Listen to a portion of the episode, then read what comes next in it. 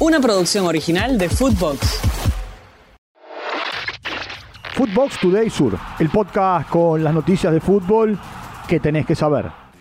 Boca adentro, Racing afuera.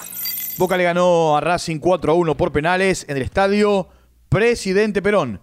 En los 90 minutos habían empatado 0 a 0. Sergio Romero le atajó los penales a Piovi y a Sigali. En el partido se lesionó Aníbal Moreno en Racing. Tiempo de escuchar a Chiquito Romero.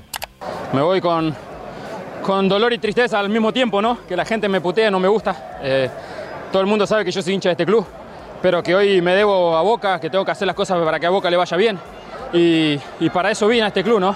Para demostrarle a todo el mundo que, que soy un arquero que está vigente y, y trato de día a día hacer lo mejor para Boca. También habló Juan Fernando Quintero después de la eliminación de la academia. Lo escuchamos. Bueno, los penales realmente al final es una lotería. Yo creo que lo más importante lo tratamos de buscar en el, en el campo, pero bueno, no se dio. Eh, tenemos que hacer un análisis realmente qué fue lo que pasó. Pero bueno, así son las series y las tandas de penales.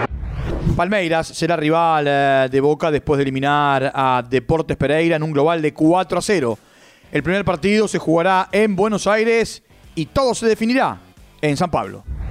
Otra vez a semis. Defensa y Justicia le ganó a Botafogo 2 a 1 en el estadio Florencio Sola. Los goles, un doblete de Ubita Fernández. El Beto Boloña en contra de su arco había empatado transitoriamente para el equipo brasileño. En semifinales, el Halcón de Varela jugará ante quien resulte ganador de Sao Paulo y Liga Deportiva Universitario de Quito. Escuchemos a Nicolás Tripiqui. Sí, sí, eh, era un partido trabajado, un partido que, que, bueno, queríamos ser punzantes a la hora de llegar al arco de ellos. Eh, creo que hicimos un partido inteligente, eh, somos justo ganadores y bueno, es un orgullo formar parte de esta institución.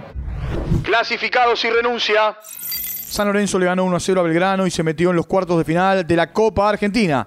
El único gol lo hizo Federico Girotti. Tiempo de escuchar a Rubén Darín Súa conforme con el resultado, con el rendimiento del equipo y haber pasado de ronda ante un rival muy duro. Ya nosotros preveíamos, ¿no? El Grano la verdad tiene un buen equipo, había hecho un muy buen partido hace cuatro días en nuestra cancha. Bueno, creo que nosotros pudimos mejorar en nuestra propia versión, en de juego, en el orden colectivo, sobre todo en generar, tener presencia en ataque para generar acciones de, riesgo, ¿no? El rival eh, será San Martín de San Juan, que le ganó y eliminó a Argentinos Juniors.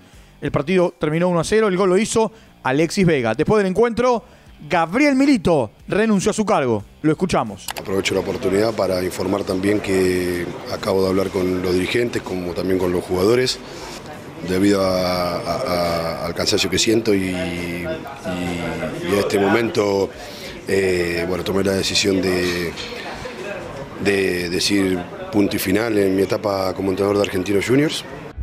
Por su parte, Talleres de Córdoba le ganó por penales 3 a 1 a Colón después de haber empatado 2 a 2 en tiempo reglamentario. Espera ahora por Boca o Almagro. El paraguayo Matías Galarza es nuevo refuerzo del conjunto cordobés. Suma refuerzos.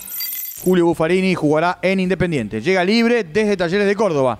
Firma contrato hasta diciembre del 2024. Mientras que Santiago Tolosa también se sumará al equipo de Carlos Tevez. Llega procedente de Arsenal, aunque su pase pertenece a Talleres de Córdoba.